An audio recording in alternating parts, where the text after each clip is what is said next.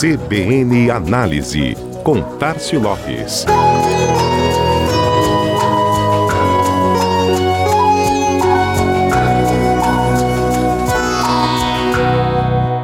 E vamos para as últimas das redes sociais? Depois dos fortes rumores em abril de que o Instagram começaria a monetizar os vídeos do formato IGTV, aqueles mais longos da plataforma, o que se esperava acabou se concretizando.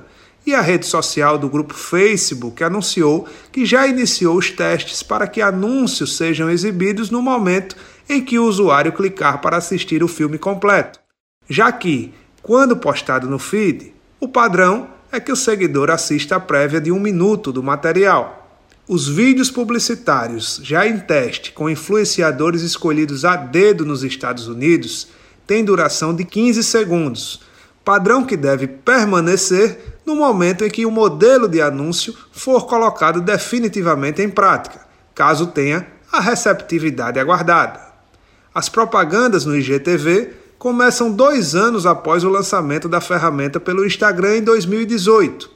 O detalhe é que o modelo de remuneração será colaborativo, ou seja, ganha o Instagram, ganha o criador do vídeo. 55% da receita publicitária obtida através dos anunciantes será repassada aos produtores de conteúdo audiovisual. Uma linha de parceria semelhante à do YouTube, de modo que o IGTV se torne mais atrativo para quem gera material que desperta o interesse de seus usuários. Na oportunidade, a rede social apresentou também o Badges, essa para os usuários apoiarem os criadores de conteúdo. A ferramenta tem como função destacar o comentário do seguidor nas lives. Para isso, são três níveis de custo: 1, 2 ou 5 dólares, que equivalem a 1, 2 ou 3 corações no destaque. O usuário paga e destaca seu comentário, ajudando o perfil que está fazendo a transmissão ao vivo. Já o LinkedIn trouxe uma proposta bem interessante.